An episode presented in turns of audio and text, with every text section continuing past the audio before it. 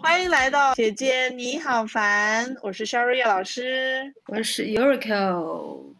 Hello Hello，我们找了一个我们的十年好友，也是我们的男闺蜜，也是我儿子的干爹和他儿子的干爹。我们已经十年，十年了吗？不止十年，可能有超过十年了吧。天呐，我感觉呃，十一，反正我认识十一年吧，十二年。你们可能更早一点。嘉宾等不住了，嘉宾，要不要自我介绍一下？嗨，大家好，我是 Frank，是姐姐们的男闺蜜。Frank，你现在是？你现在是什么职业？什么工作？单身否？我现在现在在某个战斗民族企业里面做供应链工作。OK，因为我们想请，因为我们今天想请 Frank 来一起跟我们聊聊呢，主要就是因为。Frank 吧，他的工作还蛮丰富多彩的，就是像我们吧，可能就是比较追求一种相对来讲比较稳定的生活方式。因为我跟我跟 Urico，Urico，我不习惯，怎么回事？我不喜欢叫你这名字。OK，我跟 Urico，我们一般就是我们毕了业嘛，就相对来讲就比较稳定生活，就是在杭州嘛，对。但 Frank 呢，就是他的。工作经历会比较丰富一点，对他有在国内和国外都有工作过，所以呢，就是想找 Frank 过来跟我们聊聊，就是在国内啊、国外工作的一些生活的一些体验，尤其是在国外吧，因为他有蛮长的一段时间在阿拉伯工作的这么一个经验，所以呢，对那边的这种工作方式啊、生活方式啊，相对来讲会比较了解一点。那么，所以我们想跟 Frank，想让 Frank 来跟我们去。跟我们来分享一下，就是他那一段的生活和工作的一些体验，这样子。那我们先用一个快问快答来开场，好不好？OK 啊。好，那第一个问题是什么契机让你去的阿拉伯工作的？就刚刚易老师提到过，我之前上一份工作是做跨境供应链的，然后刚好部门有需要，外派到中东做，就是一个。链相关工作，然后刚好我是那个部门会英语的，然后能吃得起苦的一个壮年，就把我安排过去。壮年，好的，那去那边工作大概持续了多长时间？一年左右。一年左右，那后来是为什么会回来？有什么比比较大的动机吗？其实自己是不想回来的，但有我爸性格，然后所以就临时很。就当下那个状态，会觉得说，哎，我还是要在父母身边近，所以我就就还是家庭家家里的问题。对，嗯，那你在那边一年的时间，最喜欢那边什么？社交吧，在阿拉伯世界里面的社交还是比较纯粹单纯。嗯，那最不喜欢那边又是什么呢？就也还是宗教。导致的这种社交会比较限制住，然后这个地方就很妙哎，就是喜欢那边是因为社交简单，然后不喜欢那边是因为社交太简单。对，这个可以后面好好的聊一下，我觉得。对对对，这后面我们再来展开。然后最后一个问题，得不到的永远在骚动在。嗯，OK，我们问完最最后一个快问答问题，就是如果现在再去给你一次这样的机会，你会怎么样选？就是还是会留在那边，还是说想还是回国？就我现在这个状态的话，我会还是想想去的，能多赚点钱，因为补贴还是非常高的。现在这个状况，对，现在是个什么样的状况？人到中吧，就会把物质放的比较重要的一个位置。哦，所以在那边工作的薪资会比这边高很多吗？还是外派的补贴啊，工资会高，比我在国内收入 double 吧，或者 double 还要更多一些。哦。哎，那还是挺有吸引力的。好，但是吧，我是觉得人人吧，有时候就是有一点作，就是吧，你有时候你会在钱和自己喜欢做的事情上就很难做一个抉择。很多情况下，就是你喜欢做的事情不能赚到很多钱，但是你不喜欢做的事情，往往就是钱会比较多。他不是刚刚讲嘛，在那边的生活就会比较的，呃，平淡简单，没有那么快节奏，然后可能做的事情不会那么有挑战，所以导致他可能会是不是 Frank 是不是会觉得好像没有什么太多的做那份工作的价值？虽然收入很多，就是。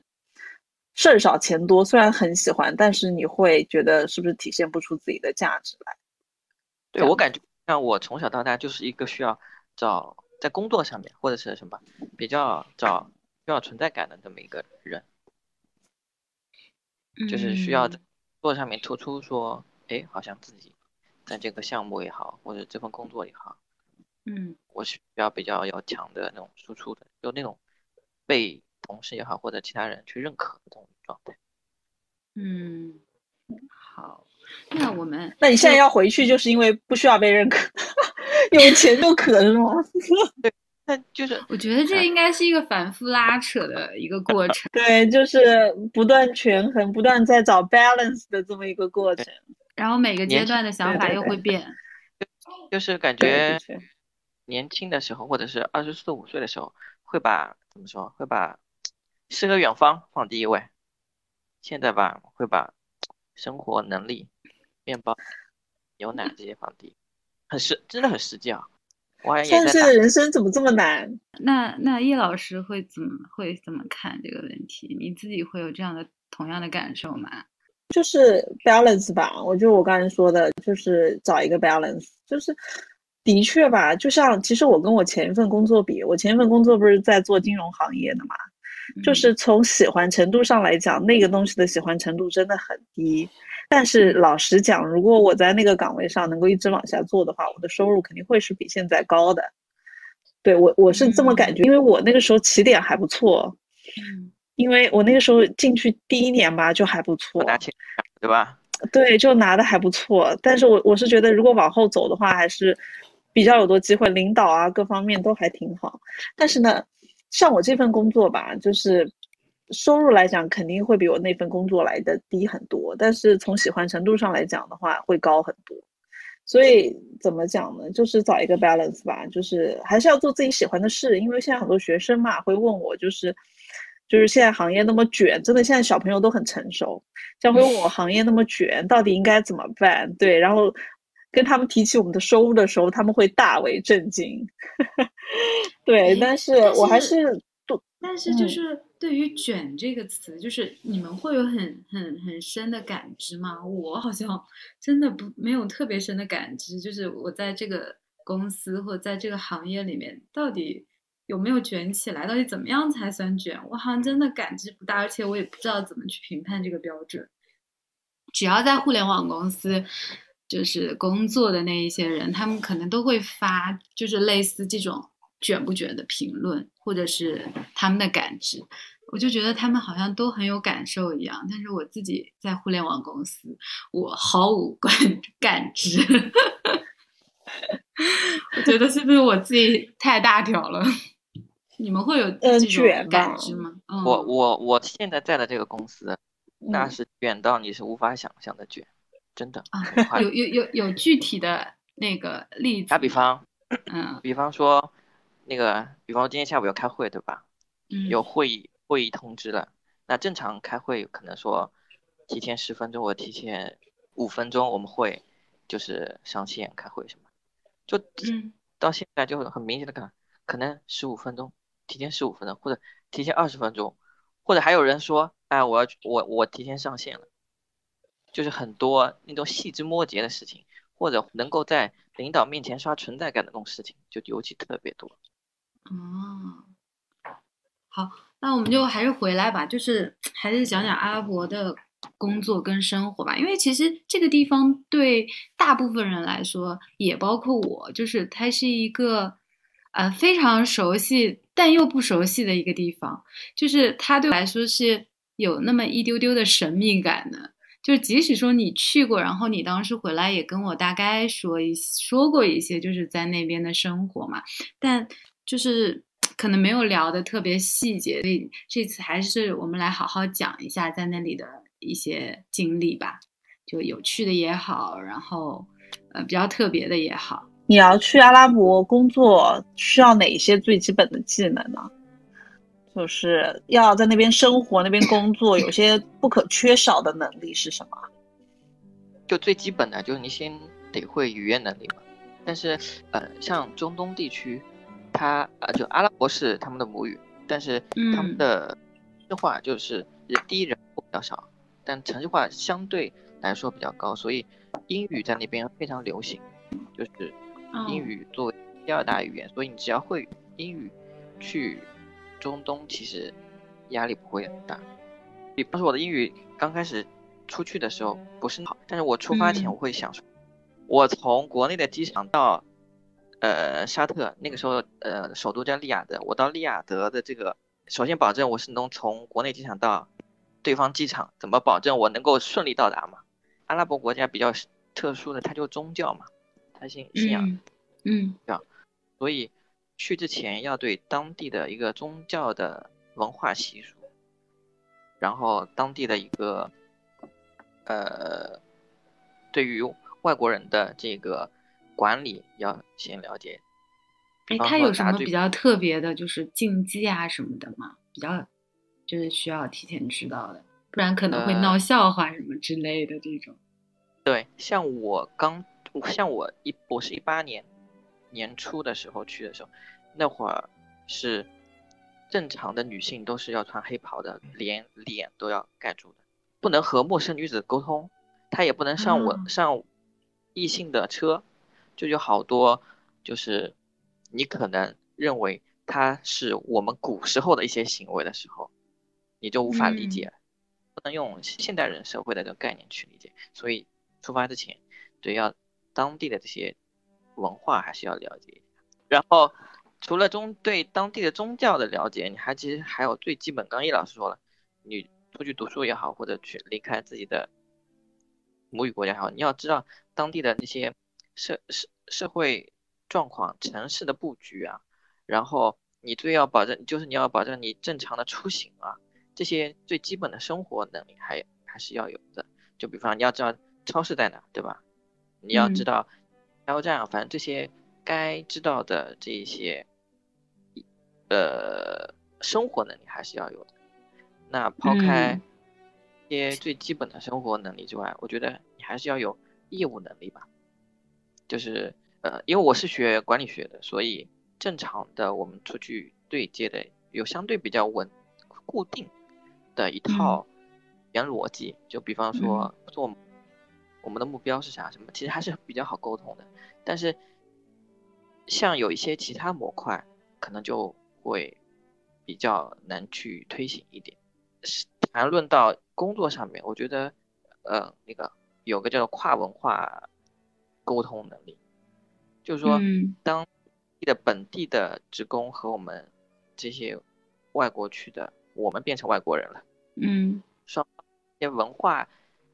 底层逻辑是不一样的，所以就导致我们日常很多沟通上的障碍会比较大，他无法理解我说的某个语言逻辑，就说出去表达出去，他可能理解不了，因为是基于两两个从小不一样的这个文化环境、语言环境，就导致会经常碰壁，就是说我们对一个事情去拉通这个信息就很难，对，会遇到这种情况。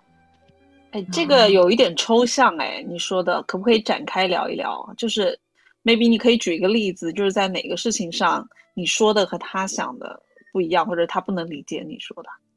就打打一个最简单比方，我们国内九九六对吧？对于他们来说完全无法理解的，你完全已经影响到我的个人。然后我们平时收邮件、打电话，主管也好，或者是领导也好，或同事也好，他完全不 care 你。当下是在干嘛，对吧？但是我在本地的那些同事，我不能给他打电话。任何有涉及到个时间的时候，必要邮件提前预约，说我可能会打扰到你某个时间，你是中国的同事一起开个会，就这个就这个方面，我觉得就能体现大家对工作的认知也好，生活上就更不用说了。对这一点，我我我就非常就感知特别深，就在两个两种文化的这种。公司上过班，就特别能理解。哎，我们有同事哦，我们有同事，他们的那个微信的那个个人签名就是八点以后需要在家奶娃，有事请第二天再联系，当天无法回复短信息。好，那我们 move 到 next question。是最开始那边会有什么样的？呃，就是比如说到那边一开始可能会比较害怕，还是比较兴奋，还是说？嗯，什么样的情绪还是比较好奇的。就是我是那种很缺乏安全感的人，所以我出发之前会很准备好所有的我可能会出产生就突发的哪些事情，我会都一一先罗列好。我可比方说我要准备什么，我会接触到什么样的人，我这其实发现我都会准备好。但是呢，就是我准备的很齐全的时候，一个一个。中方 HR 要管好多员工，可能当下把我给忘了，所以我在当天飞机，因为要飞过去要飞八小时嘛，所以我是从飞飞到那儿是当时的晚就已经十点快十点，然后那时候很慌，就联系不到这个人，结果他当下就真的给我忘记掉，说我是当天要到报道的。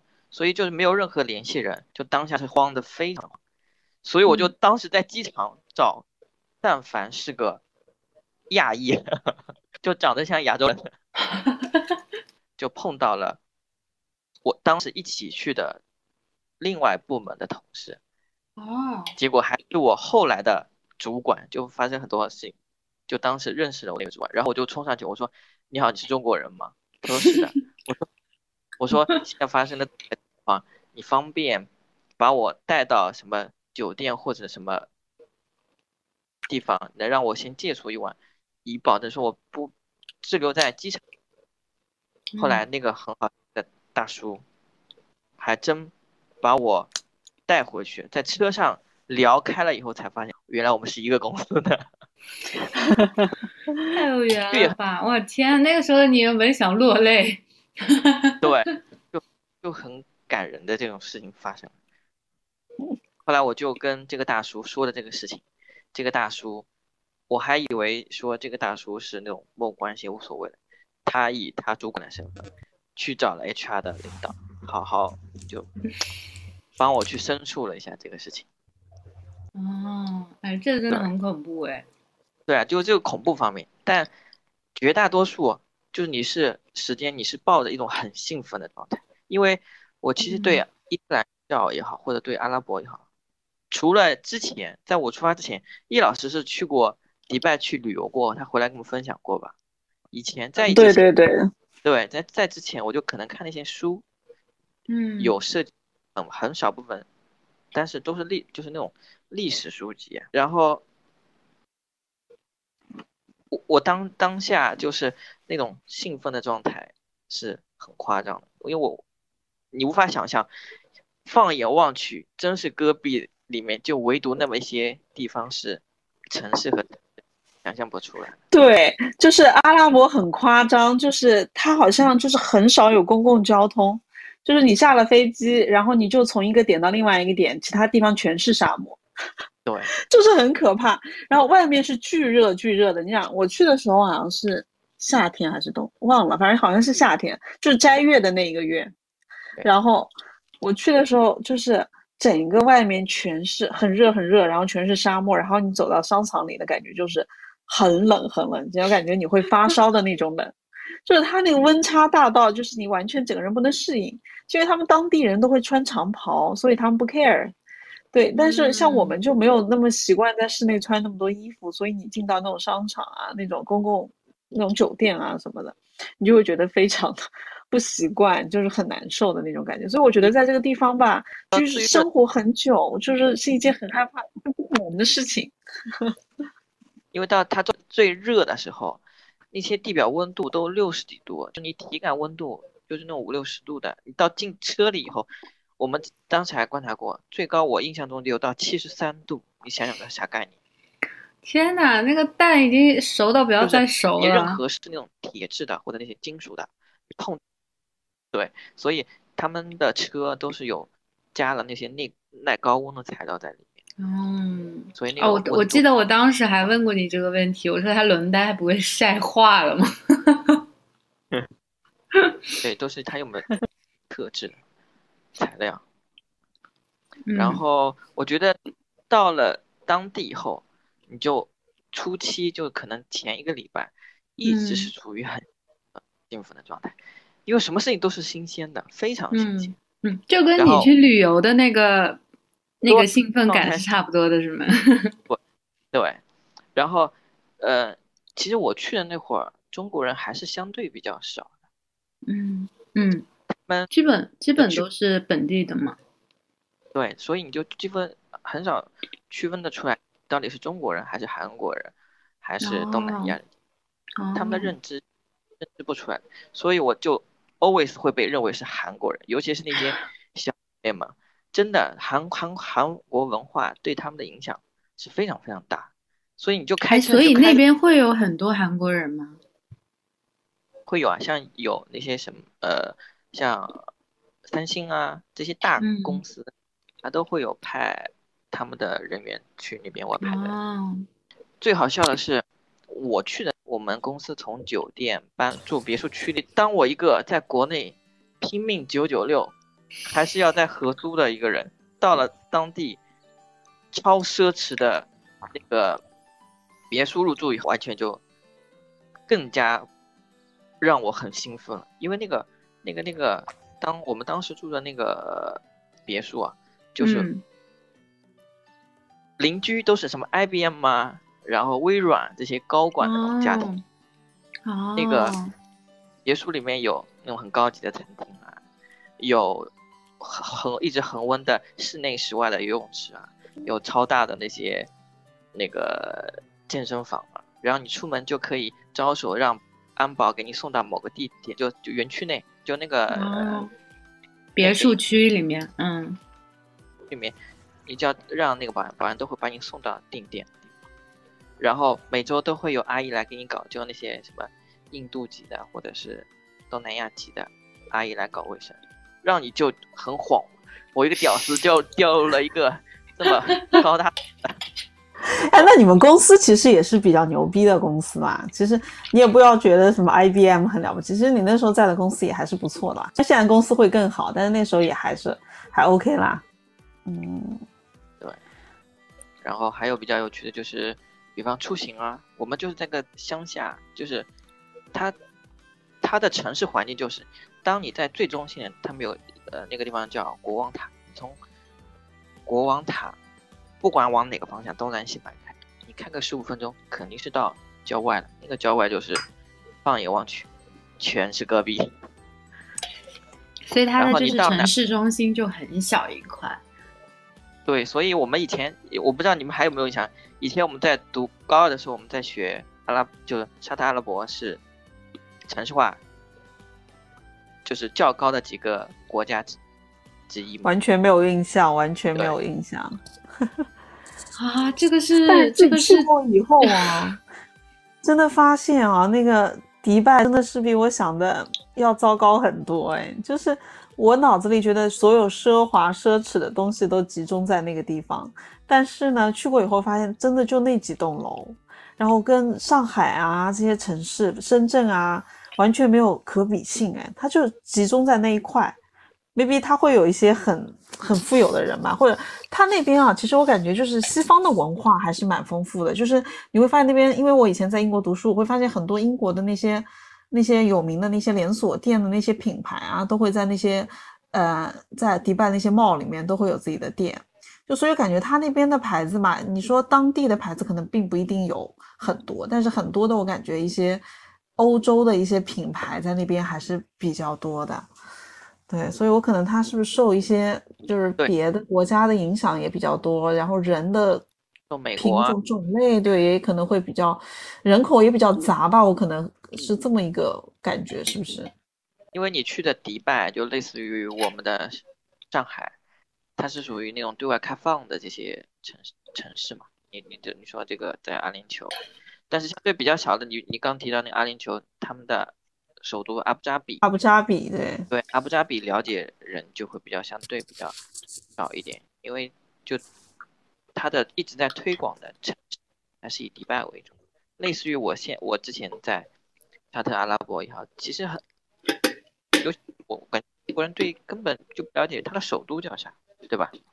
前段时间我在刷哔哔哩哔哩上面在刷视频的时候，突然推到了我关于在沙特办演唱会的事情，因为当时我在的时候，沙特连电影院都没有的，是没有就是没有。那种公共公共娱乐场所。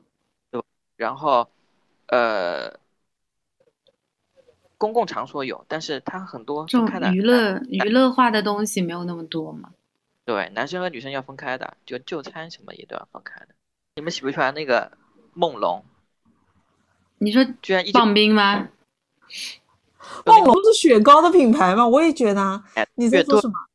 那个乐队啊，你们不知道好 pass，就是一个摇滚乐队，哦，居然在去当地开演唱会了，还有 Super Junior 啊也去了一开演唱会。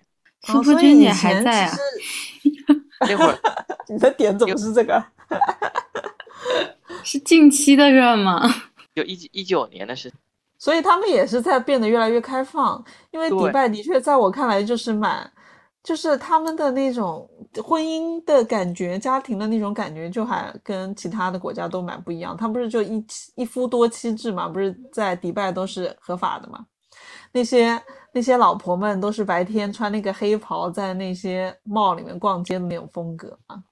他们其实所有的物质，好多物质啊，就刚刚说的也好，物质嗯上面的需求都是进口的。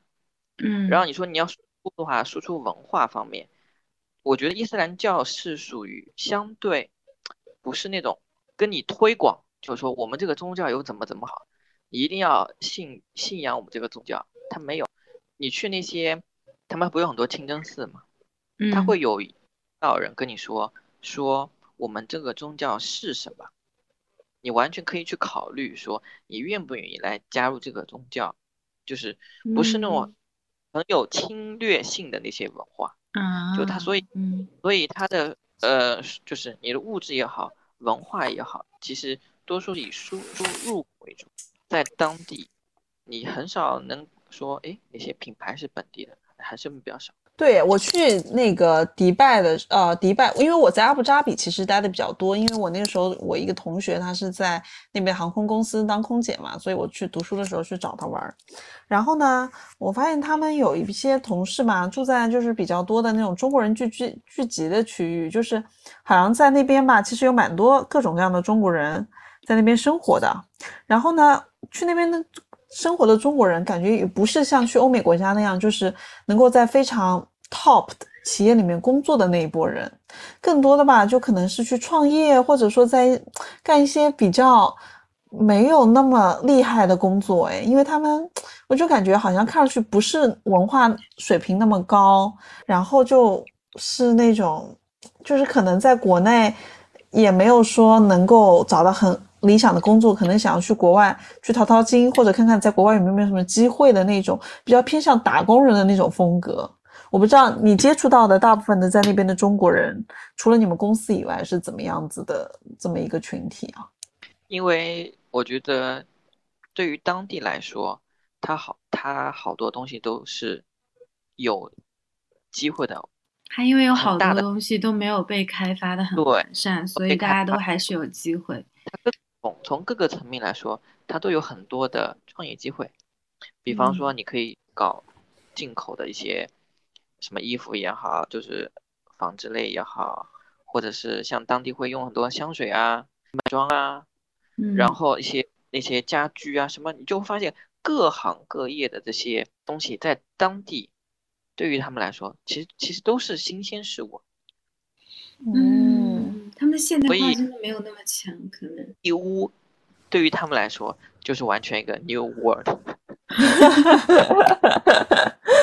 就是因为他们相对来说，像我接触到的那些同事来说，他们虽然大多数都是受过高等教育的，就是他们可能从小读的就是那种呃国际学校，他们会去英国啊，会去美国去读书，再回来工作，但是他们的家庭，尤其是他们的女方，就很多都是相亲的，就是是由他们的父辈去相亲中相亲相中他们家的小孩，他们可能都没见过面，但就被就像古时候的中国那种感觉嘛。但是古时候的中国，哎，我感觉比古时候的中国可能还要更夸张一些。就是第一，你都没见过结婚了，对吧？结婚的时候，那个他们那个婚礼还分开的，女的一边，男的一边，就自己办自己的嘛，就两个都不在一起，自己办自己的。两个人在婚礼上都不能见面的意思吗？男方男的办一场婚礼，女的办一场。我说的是性别，就这场婚礼全是男的。哦，这很可 怕哎，像什么鬼？就是男校 女校的那种感觉。对呀，然后他们这别说结婚了，就在倒退之前，他们的读书就是学生生涯也好或者什么，都是分开的，都是被割裂。哎，他们的女他们的女生其实也是会受高等教育的，对吧？也会啊。所以他们我跟你说，所以他们就是被捆绑在宗教下面，对所有的行为。嗯，我跟你说，阿拉伯女人非常非常漂亮，巨漂亮。就是 你看，你你看到了他们的漂亮，他们不是遮起来的吗？等我等我去了以后，他们其实都可以跟男生一起，对，可以跟男生，就 hiphop 还是要穿，但我们可以在一起办公，可以可以可以去餐厅一起吃饭，就是慢慢的被打开了。哦，所以就刚刚我说，连演唱会都能开到当地去了。所以我觉得这就是还有很明显的一个感受，就是真的这个国家在拥抱世界，就是那种开放程度的速度，像我们这种在中国感受，其实我觉得在中国你已经能很能感受到这个国家一直在变强、变开放，各种那种自己感觉到还是能感觉到。但是在那个国家或者那个区，你会发现那个速度是会更快的。嗯，是不是有一点像我们刚刚改革开放那个时那个时候？但我们那个时候太小了，没有感知。对啊，就以前都没有女性司机啊，到后来有女的能开车了，对吧？女的能去，能可在公共场所里面，可能她黑袍可能把头什么都能露出来了。就是女性的地位越来越高了，对她可以可以单独出去了。像我之前听比我们早两年去的那些同事，他们更夸张是，你单独女性出到户外，就是去广场场，她都是不被允许的。或者你发生任何了，被其他陌生男子强奸了、杀了，其他都他都可以不要受到，因为他们是没有法律的。他们就用《古兰经》在管理他们，就当地人，对，当地的警察都是宗教警察，他可以拿鞭子抽你的，就拿鞭子抽女性的。嗯，现在就慢慢开放出来。宗教警察，对，真厉害。可是你也会发现，就是因为宗教，当这个国家一直在很开放的时候，有信仰会有问题的。嗯，不是，呃，是有问题，是有一方面，但是可以防止他们。没有暴乱这件事情，懂能理解吧？因为他们有宗教性，嗯，他们没有完全的就去那种杀伤抢，因为他们从小的观念里面是有是意识到，就是说我哪些事情是好的，哪些事情是不好的。那那如果他们对待外国游客呢？就是他们用这一套管理自己的人，他们完全没有自己的法律，哎。那像你们作为外国人进去，那怎么样？那你这样说起来，我会觉得有一点危险哎，在那个地方生活，那你怎么样去保护自己呢？因为他们是靠那个古兰经我 因为我是第一次听到这个东西，所以我会觉得怎么办？我觉得他们对抛开宗教想，首先当你是呃其他文化，比方说他们比较有冲突的伊朗。别说你是伊朗人了，你去过伊朗的人，现在有你护照上面有伊朗，他都不会让你入境的。其实他已经避开了他会有冲突的那些文化差异上的外国人，所以其他外国人你去，他们都会非常非常友好，尤其是对中国人，你只要说你是中国人，他就会说欢迎中国的人。没有啊，他也不会说因为你是外外国人，他会对你怎么样？不会，我觉得他们是一个很友好的民族。我自己感觉不是，就是比如说我们在那个地方要干点什么好像不那么好的事儿的时候，他们是怎么怎么有会约束我们吗？他还是会用宗教的宗教里，他有条例啊，一条两条什么？你比方说你杀人了，那你就可能要处死嘛，他就有，但他没有完全形成法律。那或者你可以也不把它理解为是宗教吧，这种概念。嗯，就你做了某些坏事，你应当会受到什么样的惩罚？这个还是有的。所以那个东西它是有真的，就是像成文那样的可以看到。有啊有啊有啊，它有一整本过。对。哦。只是说没有像国内，就是给你一刀，也不能说一刀切，就是说某些规定就是属于你就红线就是红线，对吧？嗯。但是它有一些很小小的事情上面，它可能就没有很明确的去规定说，你没有达成这个会受到什么样的惩罚，只是相对比较大一些的概念是这样子。对我整个给我的感觉就是阿拉伯这个国家吧，在治安上的确管的还挺松的，因为我记得我第一天入境的那个时候，他们那个入境的部门那个地方都没有。那种玻璃窗啊，或者什么隔开的，大家就很轻松的哦，你来了，走吧，就那种感觉。Welcome。对他们那种，对，就是他们那种，就是出入境不是一般都是要有那种，哎，像我们中国不是就是坐的比较高，然后里面有个人，你需要按手印啊，什么什么，然后拍照还是什么的。对他们那儿好像就是，就是过过一个关卡，有个人在这儿，然后你跟他说声我来了，你就过去了，就这种感觉。就是他一些就是现在他们的一些现代行为，就是还是挺，就倒不能说模仿，就是呃类似那些欧洲国家那种感觉一样，不像国内说我会把人把老百姓的生命安全、财产安全放在最重要的位置，所以像国内这么这么这么严，倒不是严重，就是那么强要求，就是说你要按照我的。规就是像他们一些对，就是所谓的东业务啊，你去跟他们去沟通，他们还是比较相对比较随意一些。还有一个问题想问问你，你觉得啊，你跟阿拉伯人就是工作了那么久，他们本身自己的工作能力怎么样啊？你觉得跟他们当同事开心吗？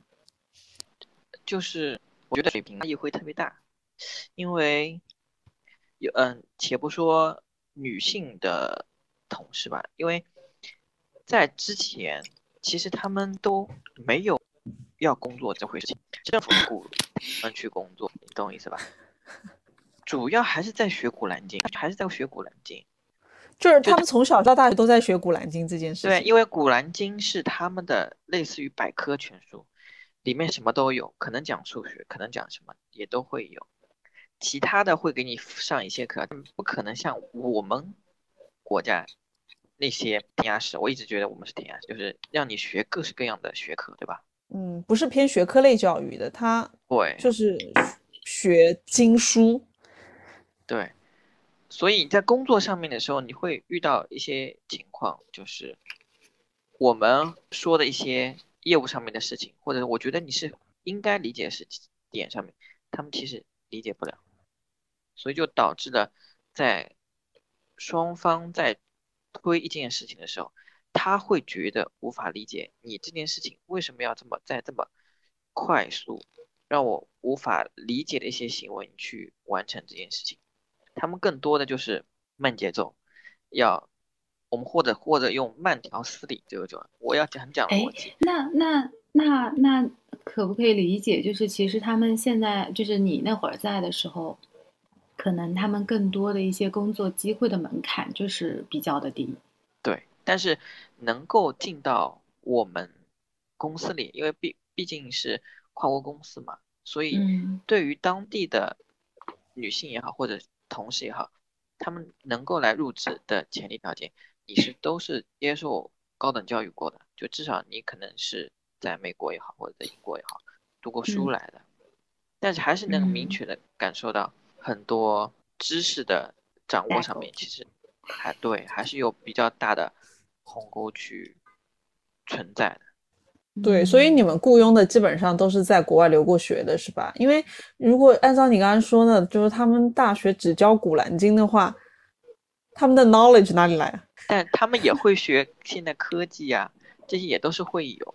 而主要的，他们国这些学生还是以学这个，就是你要把古兰经学好这件事情放在很重要的一个地方上。也不是说他对这种现代知识啊或者怎么去不学，但他语言还是要会，要还是要会学，还是要学英语啊，还是要学一些最基本的数学啊这些要正常的这些还是会有基本的技能对会学，嗯，对，还是会学的，嗯，所以就是我们对他们的那些工作能力来说感知没有那么大，对。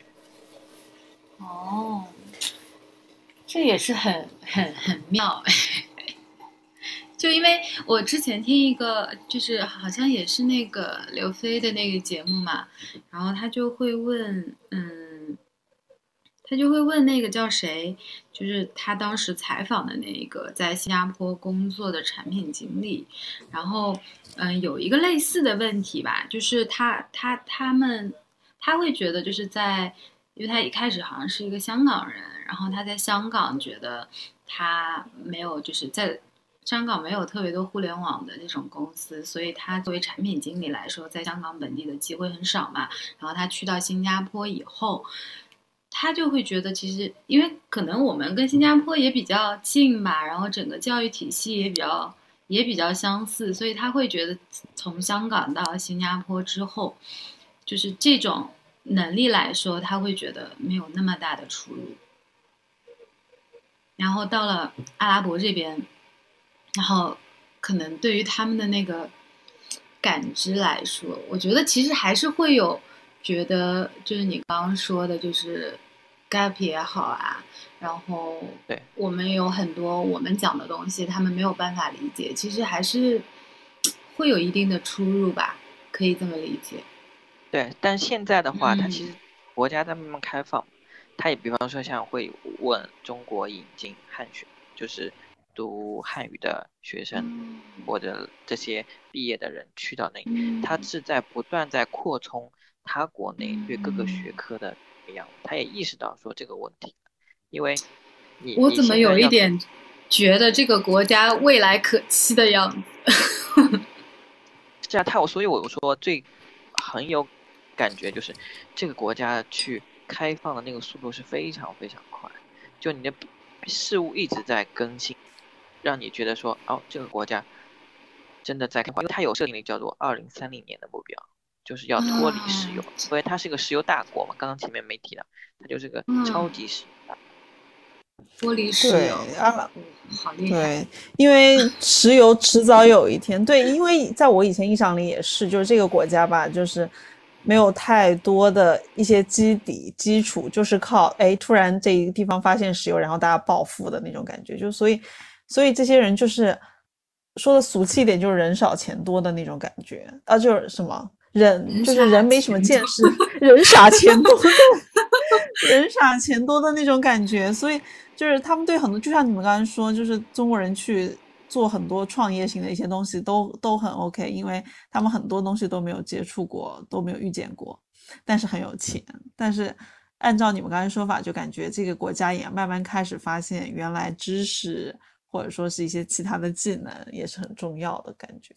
能不能就是最后给如果要想要去阿拉伯工作，或者说是有想法去那边工作的人提一些什么建议，或者你鼓不鼓励他们去那边工作？我觉得倒还是很鼓励前面说的，你如果吃得起苦的话，还去创业。我觉得这些创业机会还是很多的。你无论是说去做做中餐也好，还是你去做卖小东西也好，我觉得这是一个非常大的一个机会。好的，好的，那我们要不今天就到这边。如果下次还有什么别的，Frank 想跟我们分享，或者我们还有别的。某一些点想要具体细致的聊一聊的，那我们可能下一次再会录一期或者怎么样的都可以吧。其实有很多点可以一起聊啊。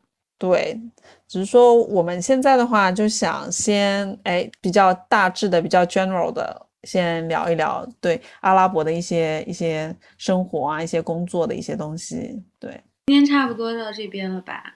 然后，嗯，因为其实这个点就是我们身边所有的小伙伴，就是 Frank 这段经历，算是我们觉得在朋友中是比较特别，且可能我觉得大部分的听众也就是了解会比较少，然后想要分享给大家。我还有很多不为人知的秘密，嗯，可以随便聊。你下次可以多跟我们聊一聊八卦，或者说一些。有趣的事儿就是，下次可以聊一点轻松的话题。对对，下次我们纯八卦，不用那么正经。对，工作这个东西一聊吧，就容易非常的严肃，就然后聊完也没有心情很好。哎，我觉得上一期我们聊完，我就觉得还不错，就是聊这种。已经在点麻辣烫了，你们知道吗？我好饿。哇天，你明天上班吗？我没休息，但我明天那还有很多事要做，但是我现在又很饿。好吧，那就今天先这样吧。好的，今天就这样吧，拜拜，拜拜。